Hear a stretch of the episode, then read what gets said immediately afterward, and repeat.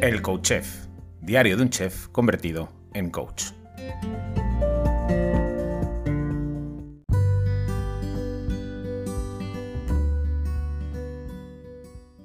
Hola, bienvenido, bienvenida a un nuevo episodio del Coach Chef, diario de un chef convertido en coach. Jueves, día de propuesta, día de incorporar hábitos eh, nuevos, día de mm, generar cosas nuevas, día de poner en práctica, incorporar, añadir, eh, sumar cositas que nos acerquen a un estado más e-, equilibrado.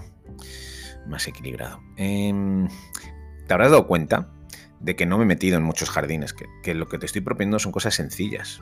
Eh, para la inmensa mayoría de la gente, sí que no voy a entrar en casos específicos. Yo, ya sé, entiendo que hay gente que tiene sus, que tiene sus especificaciones, ¿vale? Pero en general, lo que estoy proponiendo son cosas súper lógicas y sencillas. No te voy a proponer que hagas ayunos, no te voy a proponer que hagas dietas cetogénicas o dietas... No, no. Cosas sencillas, cositas que podemos poner en práctica cada día y que, que no son una locura. Son cosas que no se deberían de haber olvidado nunca. Son cosas que deberían de, de formar parte de nuestra vida. Pero bueno, el mundo está como está y y hay que tratar de, corregir aquellas cosas que, que, se pueden corregir, que está de nuestra mano. Y caramba, comer algo más de vegetales, beber más agua, comer grasitas buenas, eliminar un poquito el azúcar. Todas esas cosas están de nuestra mano y los beneficios son brutales, brutales, brutales, la verdad es que sí. Eh, a veces cuesta. A veces cuesta y no queda más remedio que acudir a un profesional, porque si fuese tan sencillo nadie tendría problemas en este ámbito, pero hay muchos. Así que eh, si sientes que tienes problemas, bloqueos, limitaciones que te cuesta, pues, pues al final tendrás que acudir a alguien que te eche un cable. Si lo que quieres es cambiar, que eso es fundamental. Para cambiar, lo primero hay que querer cambiar. Detectar que tienes un problema y querer cambiar. Bueno, que no me enrollo más. Hoy el consejo, la propuesta a incorporar en nuestro día a día. He venido hablando de alimentos, de cocinar, y hay una cosa que detecto y que creo que, modificándola ligeramente tendríamos muchos beneficios. ¿Os habéis fijado? ¿Te has fijado que, que comemos completamente desconectados de nosotros?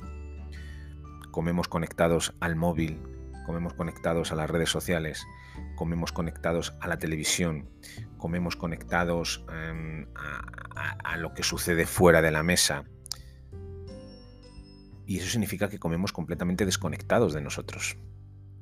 ¿Vale? Yo, yo personalmente no soy, mm, no soy creyente, pero entiendo que bendecir una mesa, que bendecir una mesa, pues tiene tiene eh, beneficios. Dar las gracias a quien sea, a la vida, al universo, a Dios, a quien sea. Dar las gracias a ti mismo por haber trabajado, por haberte currado una comida rica, por haber ido a la compra, por haber dedicado tiempo. Claro que sí. Hay que agradecer. Es, que es fundamental. Hay que agradecer eh, que tienes un plato nutritivo delante de ti y que tienes una salud que te permite comértelo. ¿Sabes? es que me parece importantísimo. Igual que me parece importante comer con cierta conciencia, masticar, escucharte, escuchar tu cuerpo, porque a tu cuerpo le sienta la comida de una manera determinada. Sentir cómo es esa digestión, sentir si lo que estás comiendo te lleva a algún sitio en concreto. Eh, con algún sitio me refiero a eh, si te genera ansiedad, malestar, comer, culpa, si lo disfrutas, si te sientes agradecido, ¿sabes? Y para eso tenemos que estar donde tenemos que estar. ¿Sabes? Mi, abuela decía, a la mesa se viene a comer. Claro, claro, a la mesa se viene a comer. Y lo que significa todo eso. La comida está profundamente, está profundamente reforzada a muchos niveles, social, hedónico, em, fisiológico, simbólico. O sea, la comida es poderosísima. El ser humano, su única preocupación durante muchísimo, muchísimo, muchísimo tiempo, y a día de hoy también, en muchas culturas, en muchas ciudades, en muchos países, es encontrar la comida para el día. Y nosotros vamos como un robot abriendo armarios, abriendo neveras, metiéndonos cosas en la boca, como, como robots, desconectados de nosotros mismos. Entonces, es importante eh,